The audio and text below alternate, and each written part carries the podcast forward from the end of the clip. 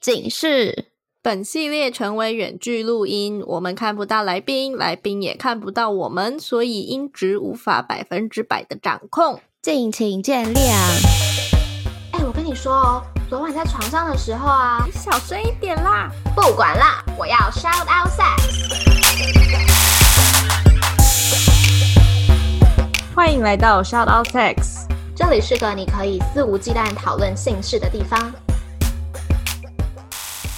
Hello，大家好，欢迎来到 shout out Six。呃，我是茶。你刚是打嗝吗？对。二零一不要剪掉哦，我是玉。哎，不行。好了，我们今天的主题是酒店经纪人的世界，还蛮有趣的，嗯、因为我们之前有，嗯。我们现在真的包罗万象哎！我们已经把整个产业，就是你知道各个角度的切入都请到人了吧？哪有？还有很多好不好？行政啊，然后啊，对，客人方、客人方，对对，客人方我们请过吗？哎，应该算没有，没有，没有，我们没有请过，没有请过。在这在在这里，就是邀请喜欢去酒店的常客，欢迎来上节目。如果你有在听的话啦，对。然后还有什么维士哦，嗯、反正维士这个行业应该还还水很深多哎，想太简单了。没有，因为我就是想几个大切入点，就觉得大概都切到了这样。哦、嗯，好啦，那么还可以做很多集，不用担心太快倒闭。OK OK，好啦，今天邀请到大家的熟人徐老师，然后大家应该知道他是义务梗塞里面的老师嘛？那其实他曾经有另外一个角色是酒店经纪人。他很大方的想要跟我们分享酒店经纪人的一些职业秘辛，欢迎徐老师。Hello，大家好，我是徐老师，也不算什么酒店秘辛啦，对，因为啊、呃，就是之前又有访过牛郎店，然后也有访过酒店小姐，嗯、然后就是没有被找，就觉得啊，根本就不做这件事，好不好？好啦，sorry。对，就啊，好难过。你曾经就是多曾经，还是其实你现在也是？呃，我那个时候是大概二零一九年八月到二零二零年的二月多，就过年前，Okay. 所以大概是差不多半年的时间。嗯嗯，对。哦，所以你当了酒店经纪人的时间是半年。嗯，就比较算有在带小姐的时间是半年。那当初当然我也只是一个抱持着做田野调查的心态，嗯，就我没有很认真的把它当成是一个赚钱的职业。哦，而且后来又二零二零年就是年初就爆出武汉肺炎疫情嘛，对，那酒店就是大受影响，嗯，所以就是后来想说，那那那段时间其实也不好再进入这个田野。相对来说，哦，那你今天要跟我们分享的内容，你会怎么描述？请帮我们取个名字吧。呃，因为以经纪人的角度，就是这其实我也是我即将要出的书的书名啊，就是、嗯、叫做提前知道了吗？对，但是他什么他什么时候会出，我还不知道。哦，OK OK，我的写作进度。没有问题的，对，不用担心，我们也很很就是播的很慢，所以播的时候 希望可以正好搭上这样。应应该是很难。好，反正我觉得很有趣的是，大家过去在酒店 focus 的都是这些女性从业者，也就是酒店小姐。对。可是像你们刚刚讲的，酒店这个环节，其实它是有很多其他从业者，包括你们刚刚讲的经纪人，然后行政，嗯，维士。然后其实还有一个很重要的角色是少爷，少爷其实他就是像是那个 KTV 的服务生，嗯、就是他会送酒，然后小姐需要什么，就是客人需要什么，他会去，嗯、然后还要帮忙寻包厢，就是外面有一个可以往内看的猫眼，看一下包厢有没有出什么状况等等的。就少爷的工时蛮长，但是他相对来讲，其实以如果没有什么学历背景的人，是可以赚到相对不错的薪水。嗯，然后就是其实这个产业结构就是有很多男性从业者组织而成的，包括其实还有专属的那一种白牌车队，就是你今天小姐酒醉了，坐上的是哪一辆车，都可以追踪得到。哦，对，你说酒店自己有一个车队这样哦？其实很多的所谓的白牌车，就是没没有真的有那个计程车执照的人，对的那些车队，你就用赖轿车那一种，其实很多都是酒店相关延伸出去的。哦，好酷哦！是为了确保小姐的安全吗？也一，我觉得一部分是，但是另外一部分就是现在酒店真的没有那么好赚。Oh. 对，然后所以就是大斜杠时代。懂懂懂，原来如此。所以说回到标题，其实我觉得就是靠女人吃饭的男人们。嗯，因为如果没有酒店小姐的存在的话，其实不只是酒店小姐受到影响。干部，干部就是没和酒客来消费的，你就可以把它想象成是一个业务员。对，然后干部、少爷、行政这些白牌车队可能也会受到影响，然后还有其他的，比如旅馆业之类的，嗯、就是大家都一直 focus 在酒店小姐，可是其实受到影响的人不只是酒店小姐。嗯嗯，对，嗯、只是可能他们相对于酒店小姐来讲，比较有。资本去接受这个呃，嗯，突如其来的冲击，嗯嗯嗯，懂。哎，所以像刚刚说的这些干部、酒店经纪人跟行政这些角色，有大部分比较偏向哪一种性别的人在从事吗？大多数都是男性。哦，嗯，那那那如果是牛郎店的话，会是相反过来的吗？哦，因为我对牛郎店不熟哦。其实，在二零一九年年底的时候，有新的产业形式叫做男模店。对，那它其实就是把酒店的原本的角色的，就是消费者跟服务者的对象对调。嗯，那。这时候干部就比较多是女生了，因为就是女生可能就是会中介女生的单，然后到男模店消费。对，但是也还是蛮大一部分是男性哦，因为他可能认识酒店小姐，认识什么？因为男模店基本上不管是男模店或者是所谓的男公关 Fi 店，它其实最主要的消费客群都还是酒店小姐这样子。对，这个之前在森林那一集他有讲到，我那时候很 shock。对。哎，这会不会太差题啊？就是呃，像男模，他就其实就是没有经纪人的 哦。为什么？嗯，像牛郎店其实也是一样啊，就没有经纪人会雇你，因为男性被认为是一个不需要保护的对象哦。对，所以我们会很害怕，就是酒店小姐可能被灌醉，然后被捡尸、被硬上等等的。对，但男性就被赋予一个。这些事情你应该不会发生吧？而且就是、嗯、呃，发生了你应该有办法自己处理吧。嗯，所以基本上就是像男模店，嗯、呃，你引荐人进去，当然还是可以拿到一些抽成，可是那抽成就变得很固定，跟酒店小姐的抽成又不太一样。嗯，原来如此。嗯，男模店严格来讲是没有经纪人的哦，哦，辛苦的还不止这个，等一下我们可以再讲。好，对，嗯、所以说经纪人。这样听起来，他的角色工作内容比较像是，基本上就是保护你的小姐们嘛？呃，是吗？这个是服务周到的经纪人哦，对，OK。但是这个行业里面的人百百种，然后我刚刚也有讲斜杠的问题，嗯、就是有的人他可能主力，他主要收入是摆在干部那一块，就是透过中介酒客，然后收中间的差价。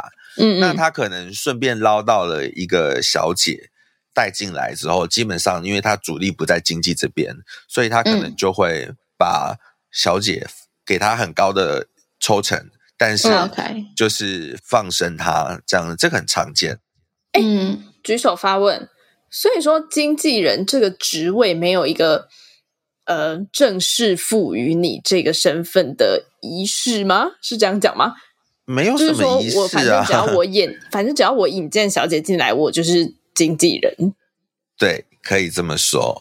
哦，对，所以不会像是，比如说我去一般的公司上班好了，我有呃到值日，然后我有员工训练，叭叭叭，这些都没有，没有。就你只要能拿出妹子来，哦、就基本上对。哦哦，原来如此。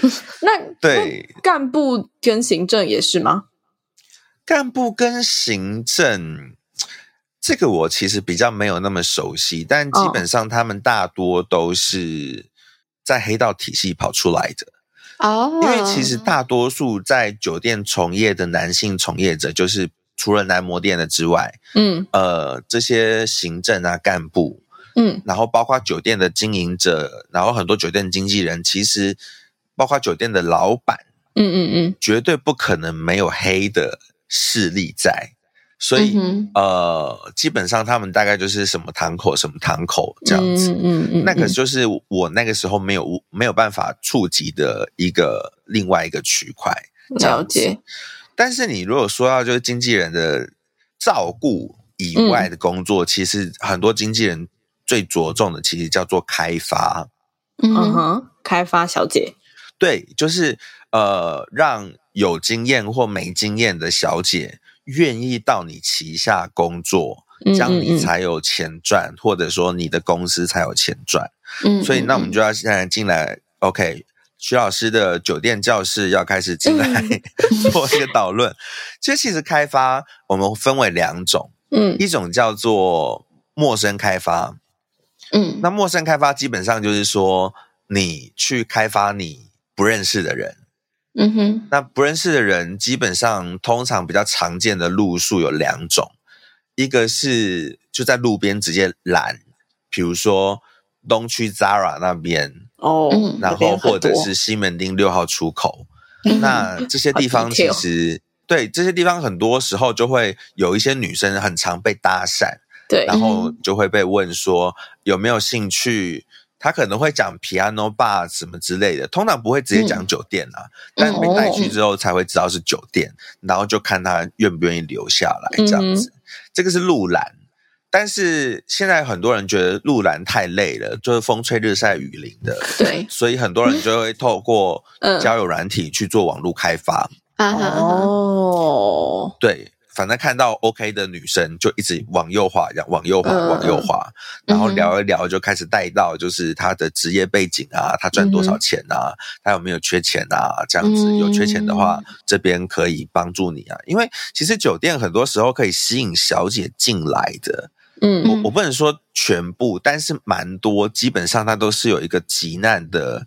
借款需求啊，可是他们可能又是所谓的信用小白，嗯、或者他没有什么样的其他的社会支持网络可以借他这笔钱，但是酒店愿意无息借这笔钱，嗯，只是你之后就用上班的薪水慢慢还。那这些有借钱的女生，基本上他们的抽成就会少一点点，嗯，对。哦，所以所以我 even 还没开始上班，我就可以先跟酒店借钱，对。OK，所以也会导致另外一个问题，就是很多小姐借了钱之后就消失。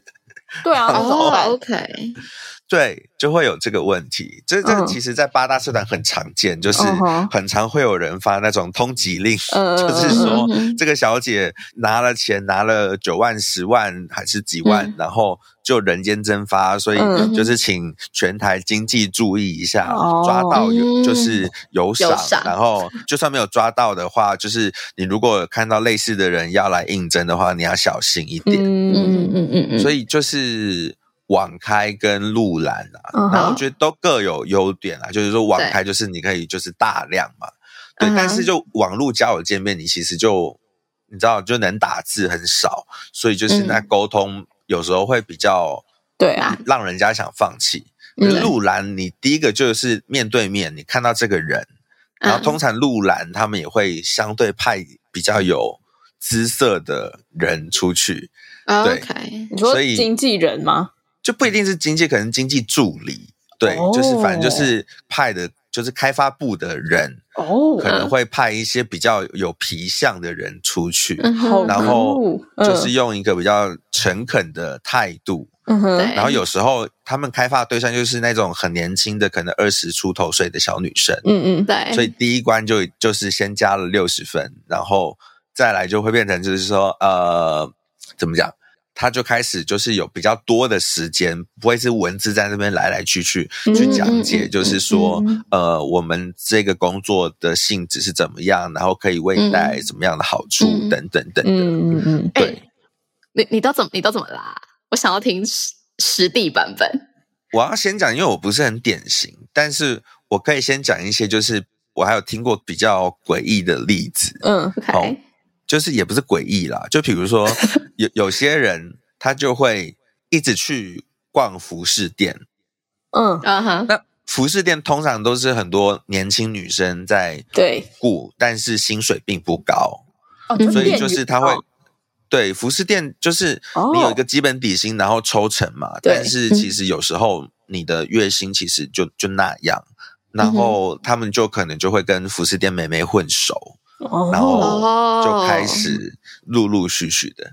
然后我也有听过，就是他原本就呃很常跑夜店，嗯、那很常跑夜店的女生，这个时候很多人就是说。哎，其实我们这个工作也是一样啊，就是有免费的酒可以喝啊，嗯、然后就是在这边也有可以唱歌啊，这样子，嗯、然后你又可以赚钱，嗯，就有些也会有人有这样说法，嗯，哎，我我我又问，在网络上会看到很多，呃，我不知道，可能是一些酒店小姐转发说什么那些甜言蜜语的真人文都是假的，那些都是酒店经济在发的吗？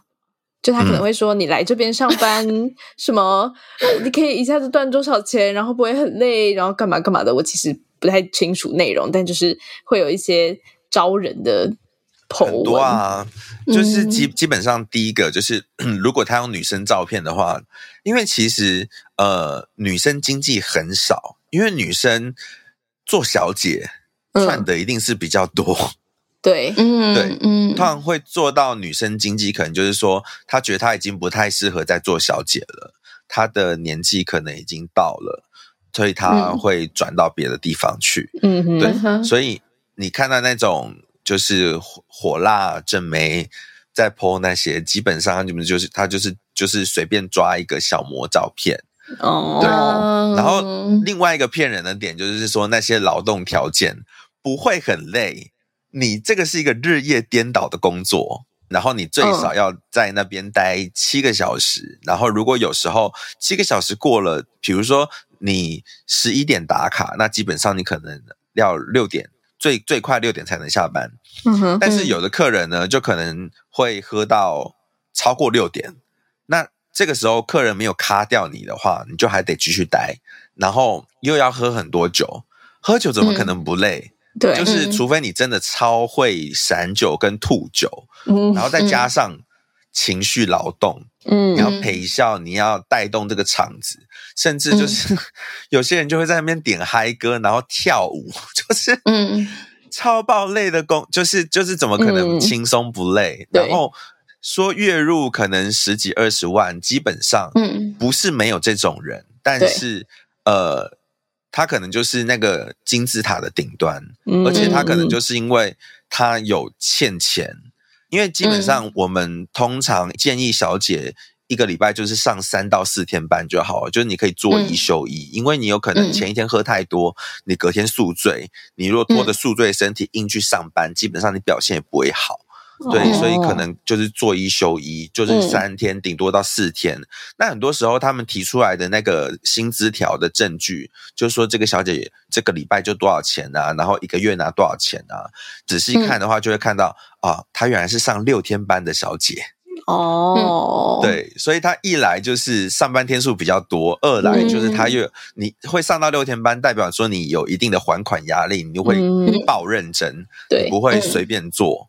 对，嗯、所以就是如果你没有庞大的经济压力、经济缺口要补的话，嗯、你是赚不到 月入二十万这种东西的。嗯嗯嗯，原来所以就是骗人的，把人洗进去这样，就会就会拿他最好的成绩出来、啊，嗯，就是但那个最好的成绩背后就是是怎么来的？对，嗯、就是很多人就可能没有没有注意到，没办法注意到这件事情。嗯，好的。我刚刚讲的是陌生开发，然后其实还有一些是开发自己认识的人，我们叫缘故开发。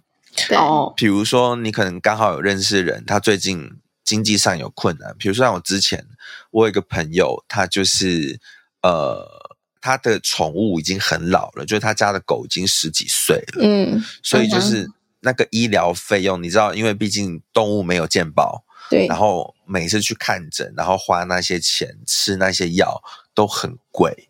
嗯，然后因为他知道我在做酒店经济，他就跟我讲说，那他能不能来我这边工作？嗯，但是我本来都帮他打理好了，就说好，没有问题，那我帮你找一个相对 OK 的适合你的店家，都准备好了哦。嗯只差来做填写资料的部分，这样子。嗯，结果呢，就是我就问他说什么时候方便来填资料的时候，他就说，嗯、呃，他们家狗狗就是前两天过世了，所以 他应该先不需要了。嗯，对，但是就是有有一些人对缘故开发，可是，嗯，其实像我要做缘故开发，其实就很难。因为我就一路都是明星学校上来的，嗯、那你知道，相对来讲比较排名前面的学校，大多数的家庭的家长的收入都不会太差，嗯、大多数对，所以很多时候我我那时候也也问了一些学妹啊，有比如说她就是你知道现在很多流浪教师，然后他们就只能是代理职。嗯今年做完，不知道下一年还有没有，我就会跟他讲说，你与其这样子，然后赚那么少钱，你其实可以考虑过来这边啊之类的。嗯嗯嗯，对。但是大多数人是拒绝我的。嗯。那拒绝的原因是为什么呢？因为再怎么样，他们都还有家里一个退路啊。可是很多做酒店的小姐们，她其实跟家里原生家庭的关系是疏远的，甚至是破裂的。她没有。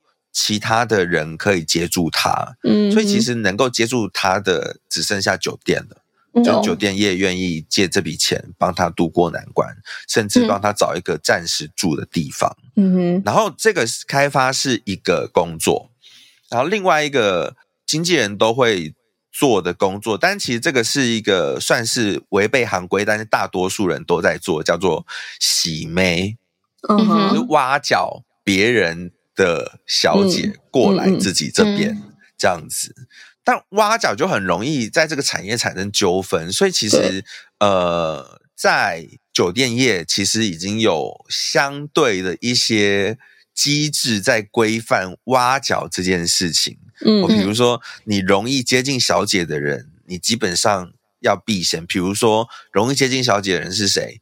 像少爷，你要进去当少爷的时候，你要先签一个切结书，嗯，好，保证你不会跟小姐谈恋爱。嗯，如果有违反这个规定的话，你要赔三十万块。哦，当然，这个契约是否有效，我们是可以再谈的。对，对，就就从法律的角度，嗯，但是就很多人，就是你也知道，在八大行业里面人比较不会去细究这些法律的部分，嗯嗯，嗯，所以就会有这样的情况。那为什么要不准谈恋爱呢？因为很多小姐会为爱上岸，嗯，就是她会觉得我现在有男朋友了，然后。我怕我男朋友怎么样怎么样，所以这样子我继续做酒店好像不是太好。对，然后像另外一个很容易接触到小姐的职位就是造型师，嗯嗯，因为很多小姐她的发型跟当天的化妆，其实都是很多酒店会有一些比较。就是擅长这方面的造型师，然后快速帮你弄完。可是你知道，在那个十分钟内啊，十分钟弄完一颗头跟一一就是化完妆，十分钟里面可以讲很多事情，可以跟小姐玩闹培养感情。嗯，所以基本上造型师如果一旦被发现他有在兼职经纪人的话，嗯，他造型师的工作基本上就掰了，而且他在这个圈子基本上就臭掉了。哦，就是等于说他会利用他的职位之便。去洗别人的眉啊，嗯嗯嗯，但是其实洗眉啊也不是不行，其实它也还是有一个比较正当的程序可以走。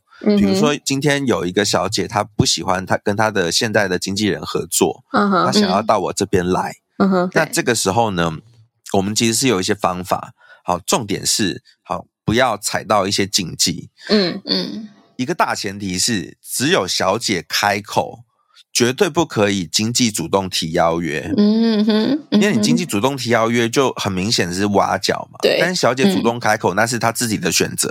对对，不是你经济这边主导这一切。所以基本上，你就只能呃，就是就我上司的教导，你可以尽量的跟就是妹妹变熟寡诺，然后等待时机，嗯、但是就是不能主动开口批评他经济做的不好。批评他的经济如何如何，嗯、因为这样子就好像你在鼓励他跳槽一样。嗯，那直到就是说这个小姐真的，比如说她的经济都不顾她，然后她的经济在她被性骚扰的时候也没有为她伸张公义，嗯、就是没有替她讨公道，或者他经济很多时候会延迟发薪水给他。嗯，对，有这些状况的话，妹妹就可以主动提说。哎，那徐老师，我可不可以就是改跟你这样子？嗯、然后我们刚刚讲那博诺，其实就是我的上司教导我一件事情，就你要博诺可以，但是不要在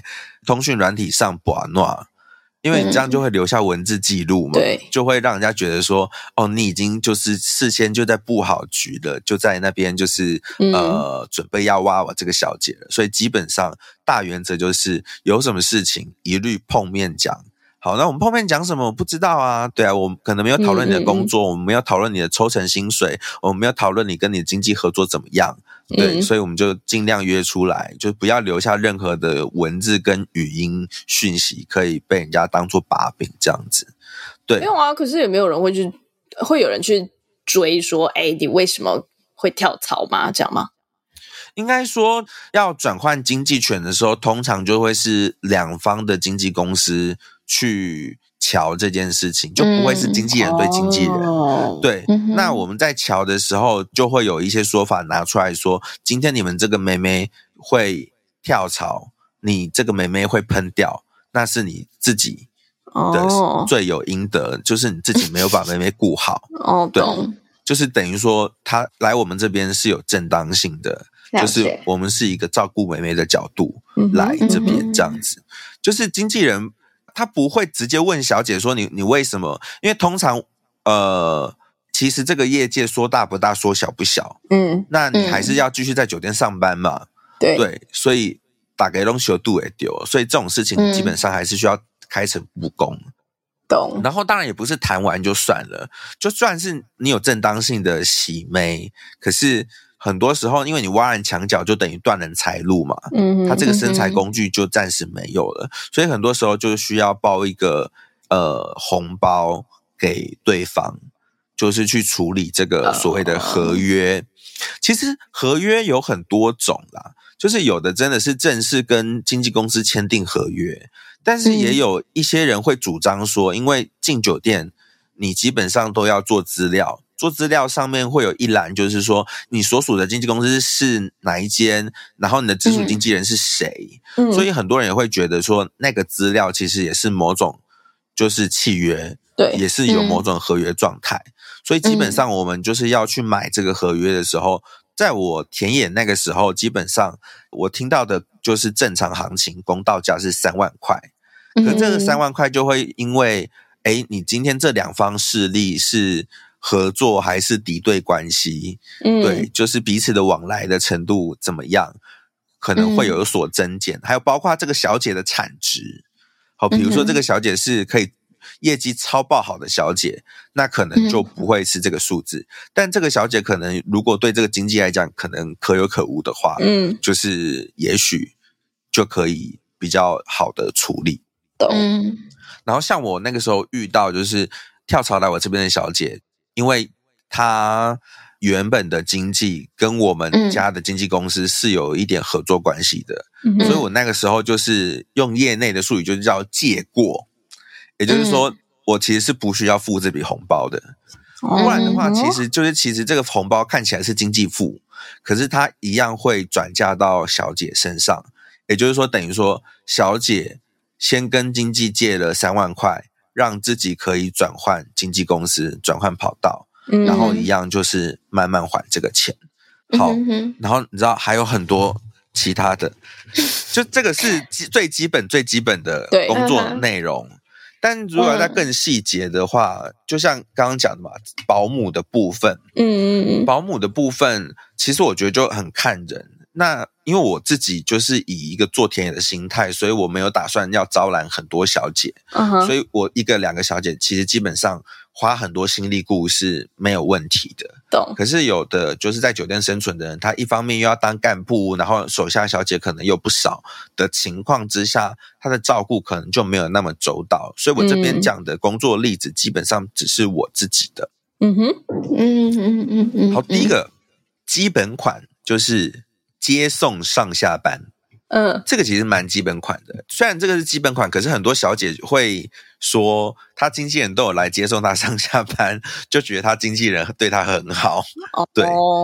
但是其实接送上下班实际上的意义比较是说，呃，确保小姐到班的时间不要太夸张，因为有的小姐真的会，比如说她今天有报班，然后通常就是你要在十一点之前进店，因为大概。陆续九点十点就开始有客人进来了，那你小姐如果真是十二点你才来，嗯、很多时候就会被笑说你是来送客的吗？嗯，对。然后因为很多小姐可能身体疲累啊，或者说其实就真的因为钱，然后才不得不做这个工作，所以其实你知道，他们每次一睁开眼，他就是他很不想起床，嗯，他很不想。在面对这个工作环境，所以很多经纪人会开车去他们家做接送，是确保好我人已经到了哦，你赶快弄一弄给我下来。嗯、所以确保他的到班时间不会太夸张，因为小姐迟到，你知道，基本上店里的行政人员打的电话不是打小姐，而是打给经纪人，哦、说你们家妹妹怎么这个时候还没出现？懂？就麻烦会在经纪人身上，嗯、然后接下班这件事情就比较是呃。可能就是有些经济自己就有开车嘛，然后就是可能小姐会喝醉或者下班很累，所以就是也是一个保障她的喝醉之后的安全的一个方法了。不过像我就比较奇葩，嗯、好，就是因为我真的不是很典型的 八大行业从业者，懂、嗯？所以因为像我自己就没有开车，我连汽车驾照都没有。嗯对，可是我还是有做接送。可是我的接送其实就只是，嗯、呃，上班的时候我会陪小姐从捷运站走到店里，哦、然后下班的时候我会去店里接小姐，然后送她去坐车。嗯哼，然后当然如果就是有就是真的酒醉的情况太严重的话，那我们就是叫计程车这样子。嗯，可是其实接送对我来讲就不是一个就是好像丁小姐还是怎么样的一个服务。我觉得接送对我来讲，它其实是一个很重要的陪伴，因为大家都知道，其实酒店小姐是面对一个每天在面对肢体跟言语的性骚扰，而且又要陪笑，它是一个高强度情绪劳动的工作。然后这些情绪劳动有一个很重要的问题是，你的私人的情绪有没有可能会影响到你上班的状况？是有的。哦，但是你在做一般工作的时候，你今天臭着一张脸去上班，大家只会可能关心啊，你怎么了？这不会影响你的收入。可是你今天如果抱着你私领域发生的一些不愉快的事情去上班，你当天业绩基本上就不会太好。所以我通常会就是送小姐到店里，是我透过这一小段路稍微观察一下小姐今天的。表现出来的情绪状态大概是怎么样？嗯，我发现觉得有一点状况的话，嗯、我们就可以赶快就是说，哎，这是遇到什么事情，赶快做一些就是排解，然后让他不用带着那个私人情绪去进行到一个恶性循环，就是上台然后不活泼、不微笑、嗯、服务不周到，然后被卡掉，然后被卡掉，今天业绩就不好，业绩就不好，他就更闷，这个情绪就更不好。嗯，然后。去接小姐下班，基本上对我来讲就是一样是情绪上的问题，因为我们刚刚讲这个工作其实很常会遇到可能言语或者肢体上的性骚扰，那比如说摸屁股啊，嗯，然后或者要把手伸进裙子里面啊之类的这件事情，嗯，那有些小姐就会觉得啊，就是我做这一行要面临这些事情是应该的。很多小姐其实就是在没有真的很被严重的。近乎性侵的那种侵犯的情况下的时候，很多时候他就会把这个东西默默带回家，吞到肚子里。可是这个就就不，你们就可以想见，这个不是一个很好的呃、嗯、一个状态，对于他的整个长期的身心状况来讲，所以我通常基本上。呃，如果他们不是很累的时候，我去接他们下班，我就会带他们去吃早餐，然后就会在早餐的时候聊一聊，说，哎，那今天上班的情况怎么样啊？做了几桌啊？然后客人大概怎么样啊？一方面就是关心他们业绩，然后如果业绩差的话，就可能安慰一下说，说啊，可能最近因为要缴税啊，所以大家比较没有钱啊。然后最近可能不是那个选举活动啊，就没有那种酬酬宾的那种。对啊，最近就是酒店也有分大月小月啊，这样就是，然后可能哦，今天运气比较不好啊之类的。对，然后如果是就客人怎么样怎么样的话，那我可能就要再更具体了解严重程度到什么程度。对，然后如果真的很严重的话，就要去帮小姐讨公道。嗯，讨公道是什么呢？就是假设今天就是比如说有像那种伸进裙子里面。的那种情况，嗯，近乎性侵的这种情况，嗯，经纪人要做的第一件事情就是去找出当天引荐这一组酒客进来的干部是谁，接着再上呈经纪公司，因为我们自己经纪人我们就小咖嘛，基本上要出去瞧事情，我们还是需要有比较大咖的人，对，正场面，对，所以上报经纪公司，然后就两方出来乔。那基本上，如果这个事实是明确的，其实就是可以讨要红包，就是一个给小姐压压惊的一个红包。对，因为 其实有时候也会觉得蛮讽刺的，就是说，如果你要小姐去提告性骚或性侵，啊，第一个就那个法律程序是很漫长，而且财政什么的都很麻烦，但反而是这种。在酒店里面的这种潜规则，大家都知道、嗯、啊。我不小心犯错了，然后我该赔的就是赔，嗯、就是好像反而还比较有用。嗯、对，对，因为我也遇过，就是有小姐就是半被性侵，但是后来就没有告成啊。然后你在这个官司的持续的期间，其实这件不愉快的事情就是一直跟着你。嗯、我当然不是说这种就是私下搓汤圆的方式包个红包是比较好了，但是就是。有时候就是法律也没有像大家想的那么理想，对，有很多盲点吧。对，你都已经听到这里了，你应该是蛮喜欢我们的吧？那记得听完要评分、评论、五星推爆哦。不用了，直接上官网抖内就好。呃、uh,，OK，那官网网址是 shoutoutsix.com.tw，抖内可以收到我们爱的回馈，包含我们的手写明信片、精美周边商品，还能见到我们哦。如果想要讨论更多，找到聊性聊爱的同温层，欢迎加入脸书私密社团 Shoutout6 校友俱乐部。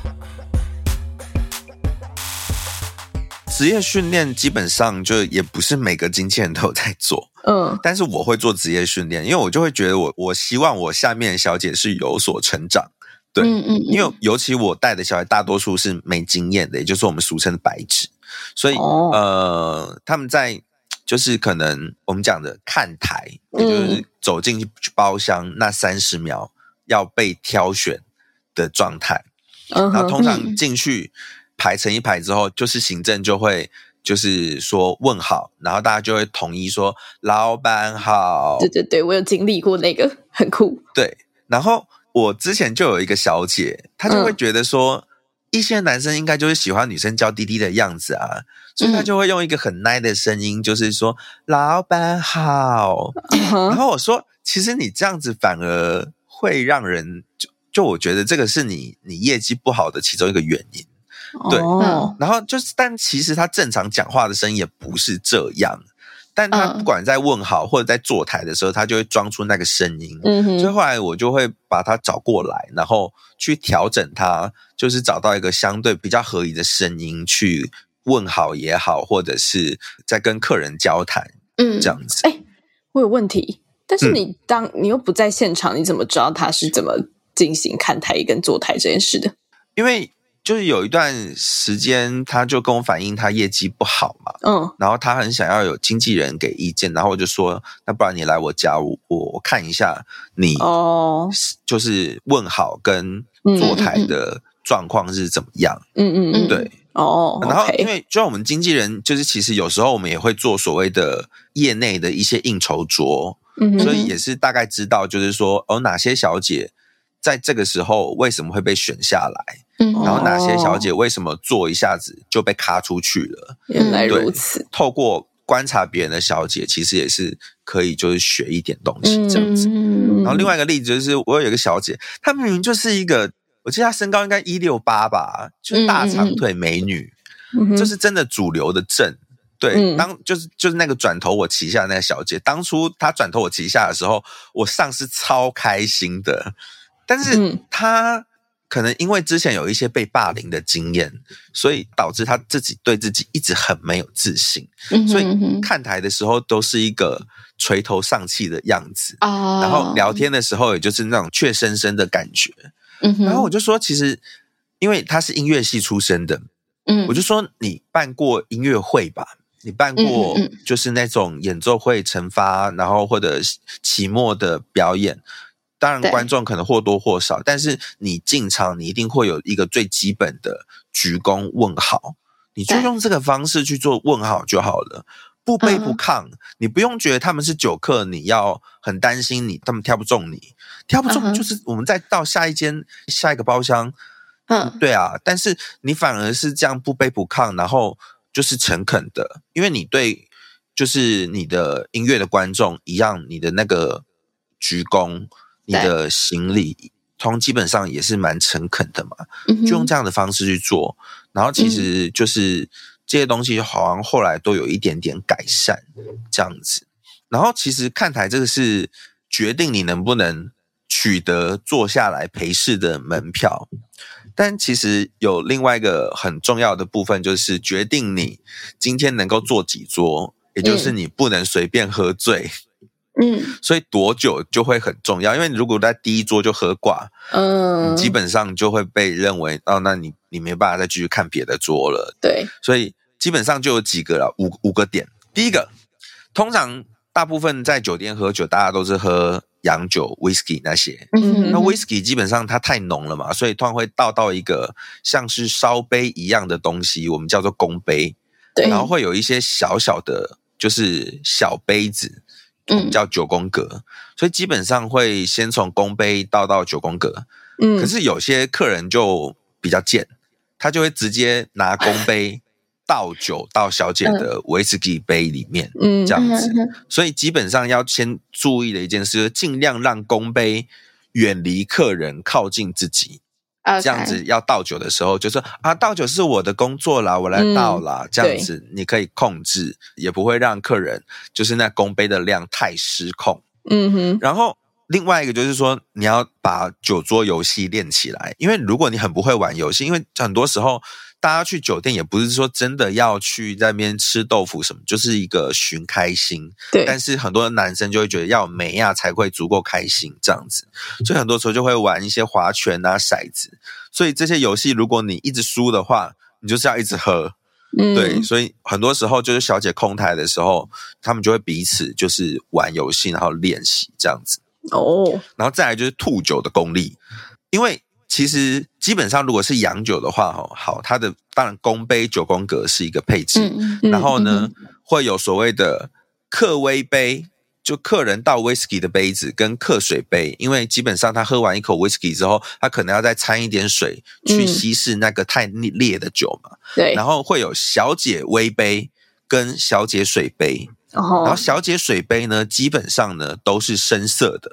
嗯，所以这个时候呢，你就要训练出一个，你有把 whisky 吞到嘴巴里面去，但是这个时候你要拿水稀释嘛。但是在稀释的时候，你要看起来像是你在喝水的时候，然后把 whisky 吐到就是水杯里面。嗯哼，然后等到大家一个某个欢乐时期，没有人注意你的时候，赶快把酒倒到垃圾桶。嗯，然后或者是在微杯多掺冰块啦。然后我也有听过有小姐放西瓜，就是说好像说那个糖分会稍微比较容易让那个酒精浓度不是那么烈，这样子。对，就是有有一些这种吐酒，但是吐酒我跟你讲，很多时候没有用，因为就是会有所谓的你知道跑酒店的一些玩家就已经早早就都知道你们的伎俩了。嗯，这个时候呢就要。使用塞奶的功力。嗯嗯嗯，撒娇这是女生的特权。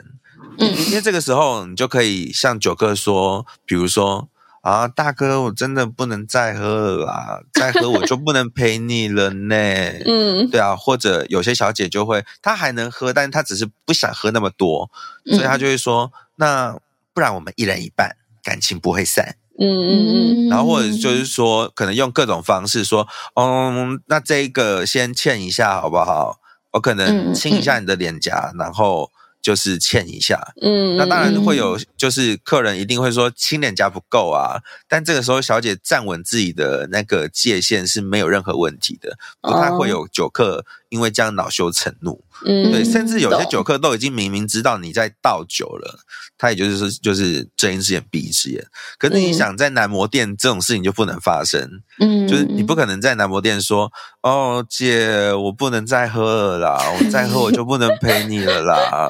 呃，尤其很多在男模店消费的又是酒店小姐，就是这个招式是老娘平时在用的，就是你你现在用在我身上，Hello，好辛苦啊，刘兰。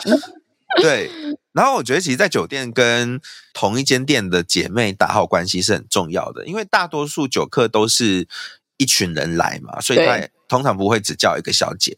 然后很多时候，比如说有某个小姐被欺负，比如说灌公杯，嗯，然后或者是就是那个肢体太过分的时候，那如果你有打好关系的时候，这个时候同桌的小姐可能就会救。说啊，大哥不要这样啦，人家新来的妹妹啦，这样子你会吓坏她了，这样她这样子之后就不会来上班了之类的，或者有些就会帮忙挡酒，就是他可能酒量比较好，然后他知道这个妹妹酒量比较不好，他就会说哥，这杯我喝，你不要欺负妹妹之类的，懂？嗯，对，或者劝阻酒客。就是说，比如说咸猪手太严重的时候就，就啊，大哥这样不好看，啊那不好看啦，这样子。嗯嗯嗯。但是当然也是有，就是那种咸猪手，就是他怎么样，就是想要，因为你知道，吃豆腐之所以叫占便宜，他就是因为有占到很好，但没站到也不会怎么样，所以他就会尽量的挑战，就是小姐的生理界限。所以我很多时候都会说这。就小姐要练咏春，就是那个推手有没有？对，优雅而不失礼貌的抵抗那个咸猪手。嗯，那基本上大概有几个经典招式啊。第一个，你就是在客人还没有动作的时候，你就先把客人的手放到自己的大腿上，让他觉得他有摸到你了，嗯、然后两只手都叠在他的手上。嗯、这个时候，他如果要乱跑的话，手基本上就要出一个很大力量，那就不是很好看。所以你让他其实有吃到豆腐，可是是在你比较能够接受的，可能相对是区就是四肢的地方。嗯，然后另外一个呢是熊抱式的搂住客人的手臂。嗯，因为你这时候一定是抱住他靠近你身体的那只手臂嘛。对，然后你就是两只手抱住之后，你整个身体粘上去，好像一种哦，我这个时候是在跟你进行一种亲密女友感。这样子，可是你其实是在控制他的手的行动的范围。那他这个时候要用另外一个比较距离比较远的手，比如说我们钳制了他的右手好了，他这时候要在左手过来摸奶，这个也也不是很恰当。对，然后有的酒客就是会在喝酒，然后后面就是就开始把手靠到沙发上，然后就开始慢慢的把手靠到小姐的肩上，然后想要从上面往下滑，这样子。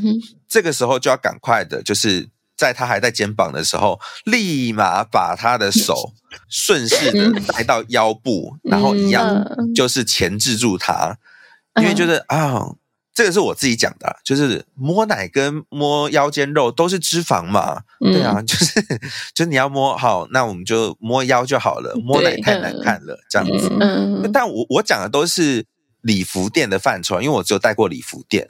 那制服店当然相对来讲，因为他们的外貌条件比较没有那么好，他们会愿意让渡的身体界限是比较大的。嗯，当然也不是说制服店就应该要有这些东西，对，只是说制服店比较容易有这些东西，这样子。懂。因为很多时候他们其实真的有没有吃到豆腐，对他们来讲不是很，因为他如果真的要有这个身体的接触的话，他就直接去找那些应招站什么的就好了。嗯，那在这个酒店就是因为。相对不可得嘛，所以很多时候就会激起他们想要挑战这个禁忌、挑战这个界限的想法。对，所以很多时候其实你只要让他碰到一些你觉得可以接受的地方，其实某种程度来讲，这些东西就比较不会那么容易出现。嗯、当然，还是有一些客人是很固执的。嗯，那这个时候就有一个很重要的功能是，小姐呃上班的时候是可以背包包的。嗯，但是那个背包包不是背好看的。嗯，就是那里面会放很多就是。呃，小姐觉得必要的用品，其中一个最重要的用品就是手机。那手机基本上在坐台的时候当然是不能用，嗯、可是呃，你可以借着要上厕所，然后把包包整个带进去。嗯、然后真的这一桌客人真的太鲁太色，然后这个时候你就是用手机可能打电话或传讯息到店家的行政人员那边。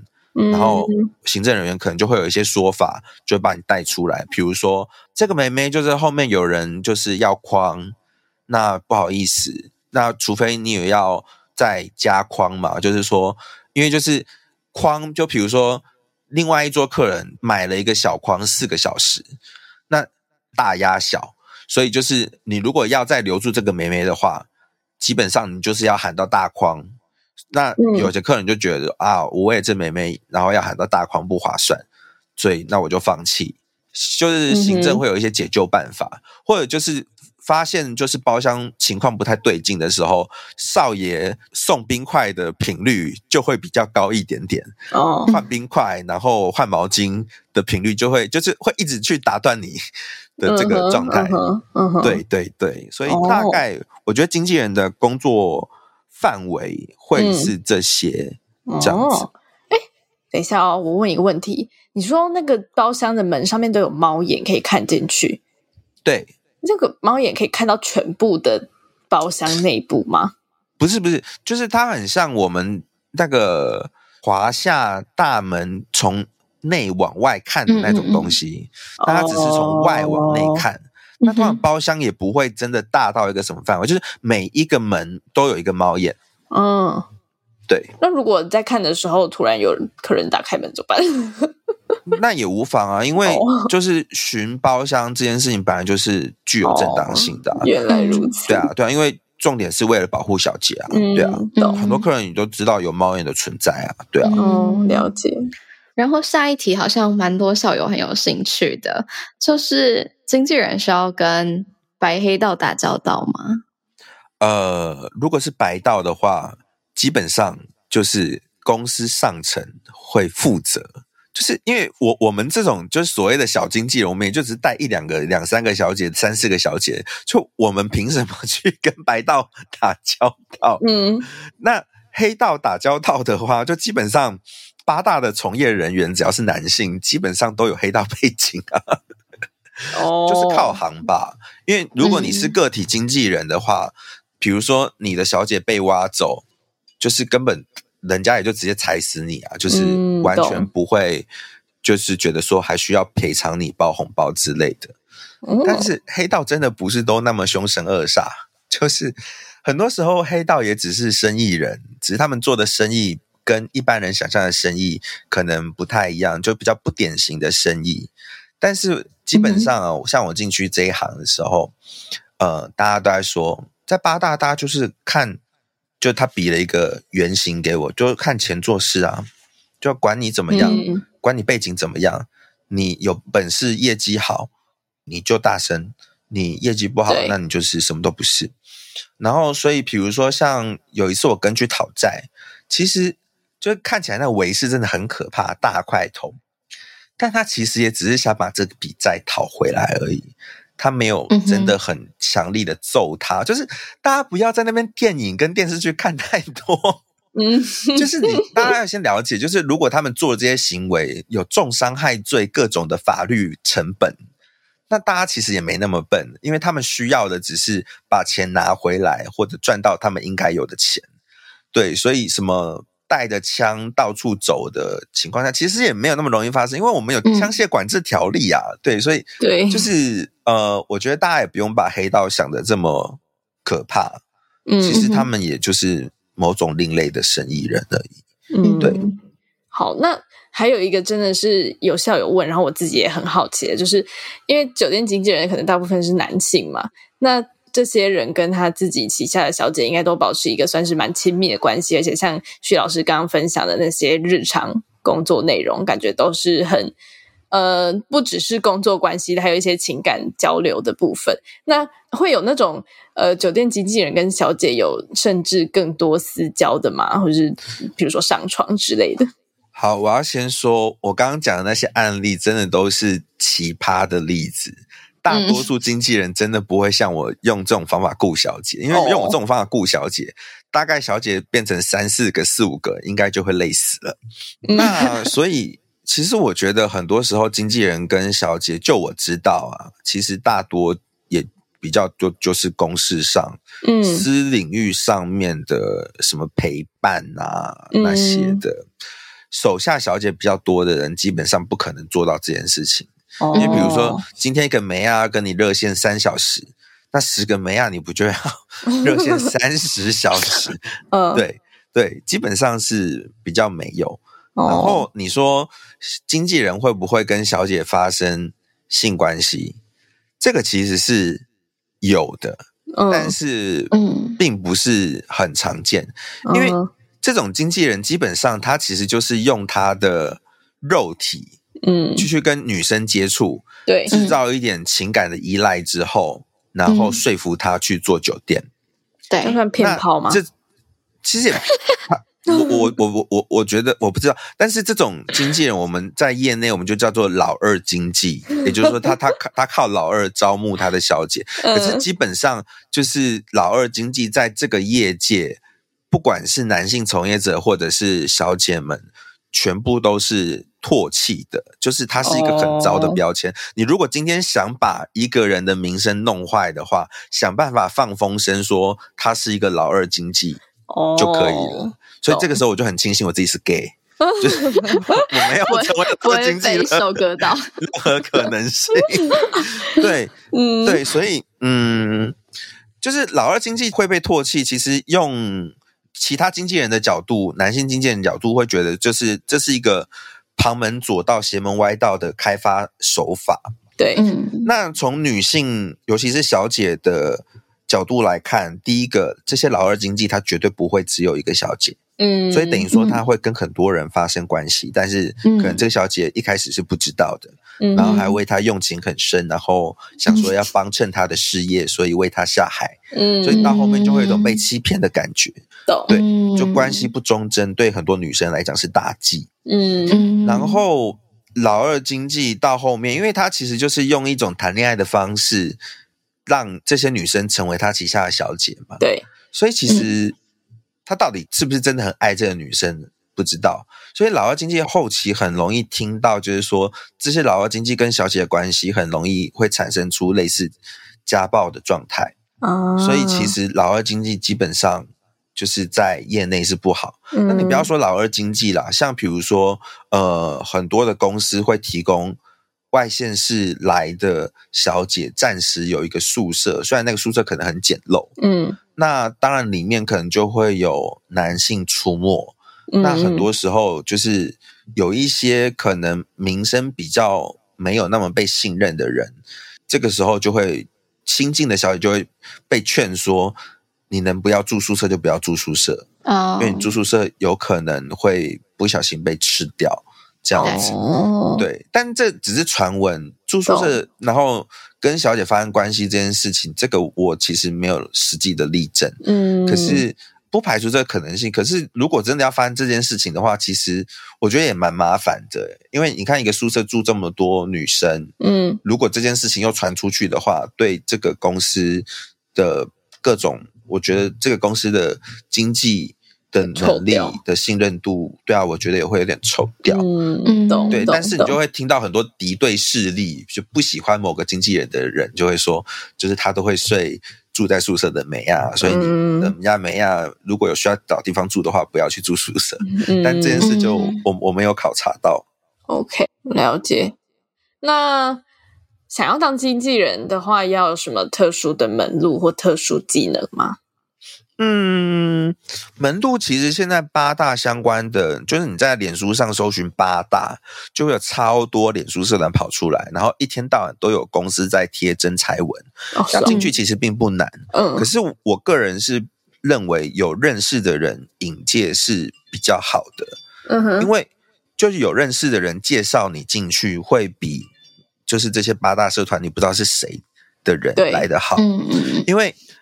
他可能说要征经纪，可是他可能是要你带枪投靠的，也就是说你自己本身要有足够多的小姐。他以借征经纪之名，其实是要洗小姐。也有的是，就是说你其实好像你名为经纪人，其实你只是经济助理，嗯，就是帮忙做杂事。你可能每一直在做软体上面的开发，可是最后开发出来的小姐不是你的，业绩不是你，嗯，对，所以我就会比较。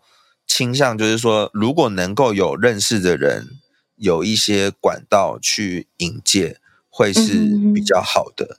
嗯、但是你如果说门路，嗯、其实真的不需要。然后特殊技能，嗯，比较帅，不一定要帅。我觉得不一定要帅，嗯，因为每个经纪人的路数都不一样。比如说，有的经纪人就是靠放款。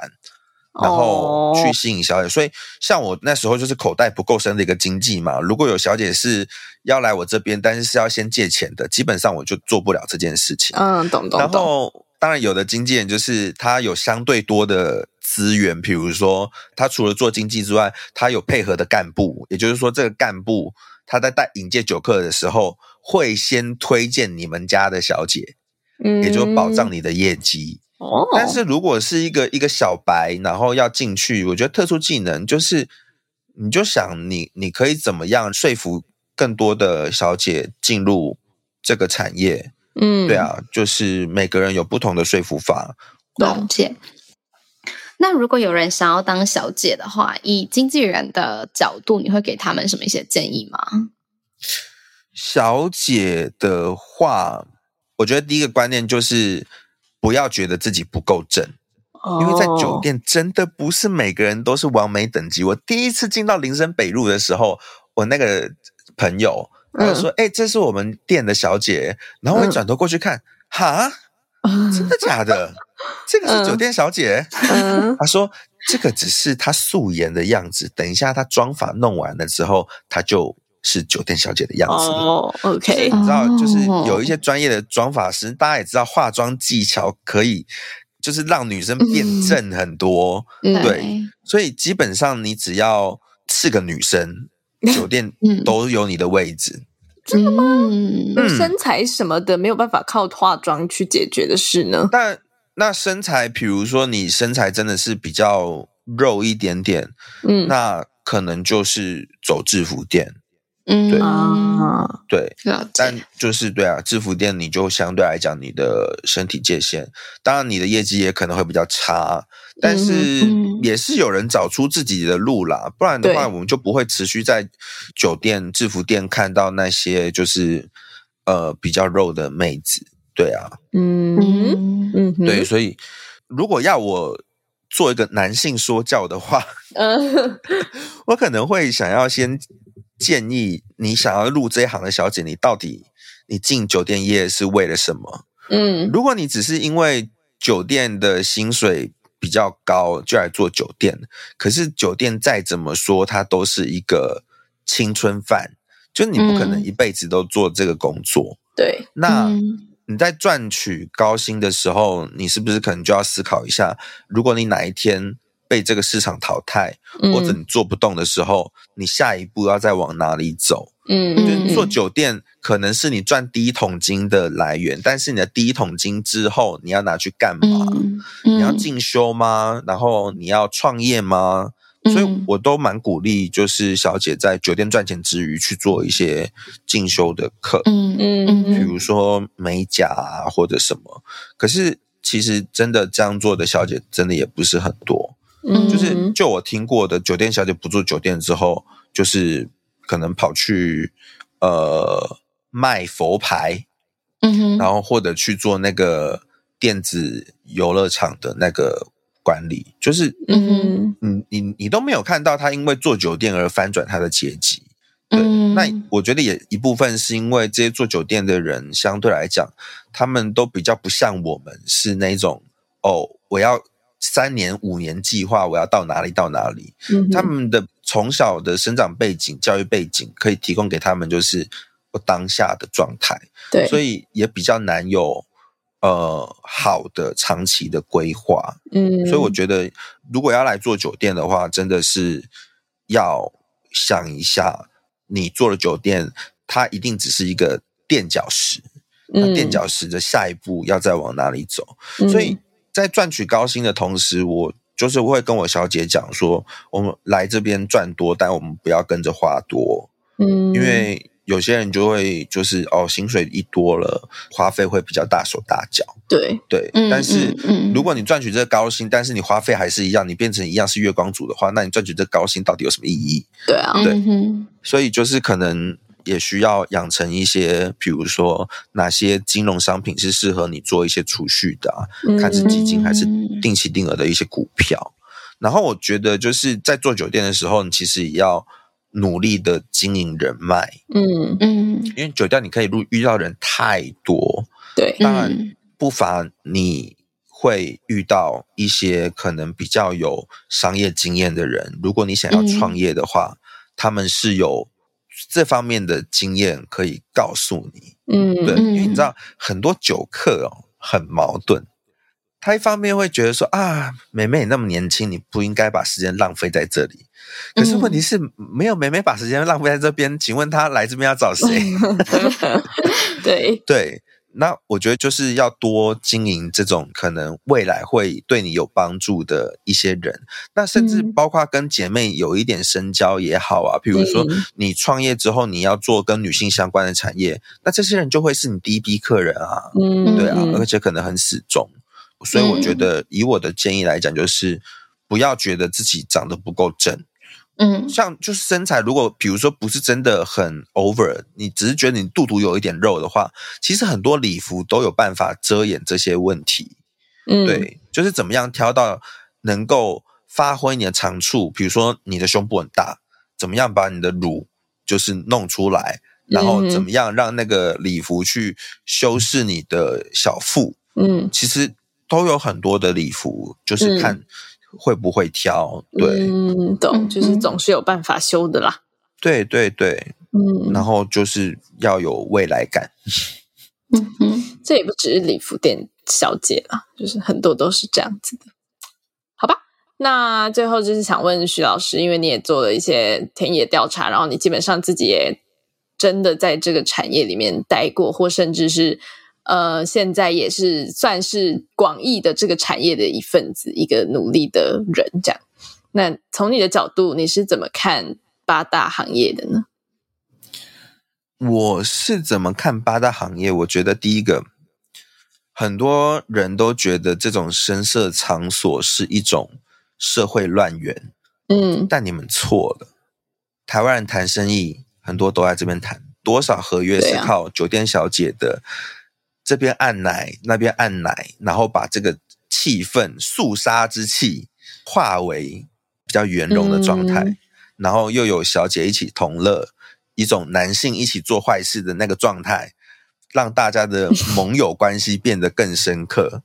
他为台湾接下了多少订单？嗯、因为其实很多时候，呃，小姐做资料的时候，都还会有一栏，就是说你熟不熟悉日文。因为台湾现在跟日本的贸易关系还是蛮蛮长的嘛，然后日本也有这种消费文化，很多外商公司也会就是要带来这种地方，对对。然后我觉得另外一个是八大行业其实是一个很强大的社会安全网，这些政府接不住的人，其实都是在八大行业被接住。比如说，嗯，我今天欠人家十几万，我又是信用小白，我也没有什么东西可以抵押。我要去哪里找钱？政府会帮我吗？不会。对，那我这个时候我要找钱啊，然后我要养孩子啊，然后怎么样的？嗯，那我需要借钱的地方，我就只能从八大借，而且八大又给了我这样的一个环境，可以慢慢上班还。嗯，你说如果要去一般公司，然后跟老板说，呃，我们家里最近有一些状况，我要先预支三个月的薪水，谁理你呀？嗯，对啊，然后。我们刚刚说，就是八大这些男性从业者很多都是更生人，就就也不是很多啦，就是有有一部分就是因为黑道的经历，然后可能有一些坐牢的经验。那大家也知道，更生人的工作并不好找，嗯哼，所以很多时候在这边聚集的人都是社会很边缘，我们目前社会没有办法提供的社会安全支持网去 hold 住、接住这群人的一个地方。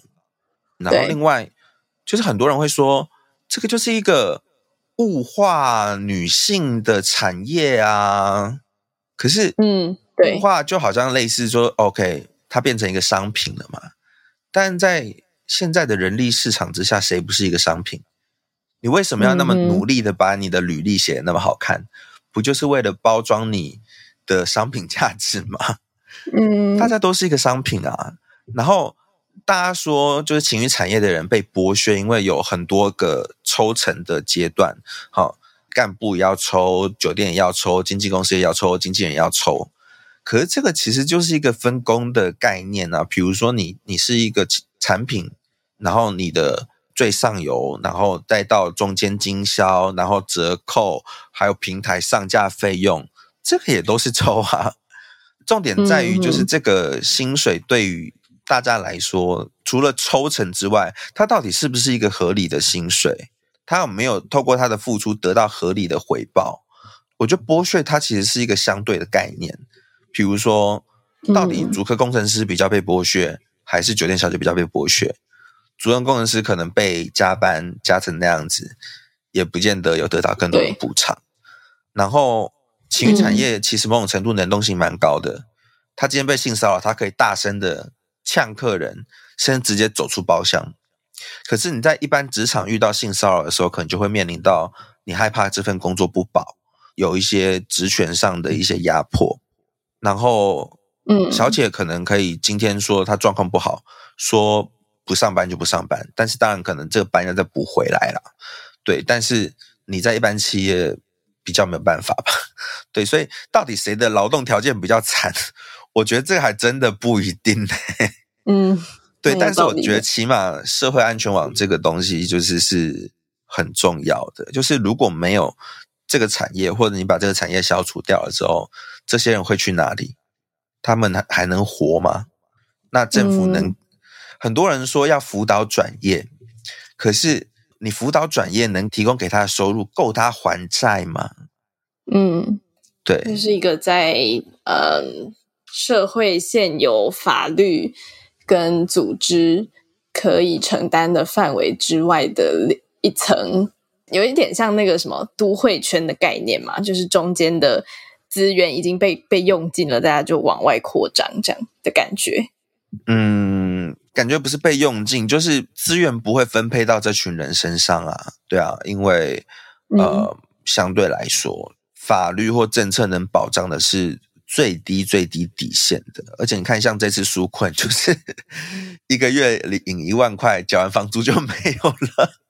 嗯嗯嗯，那对于有欠债、根本没有积蓄的人来讲，他能不继续偷偷的工作吗？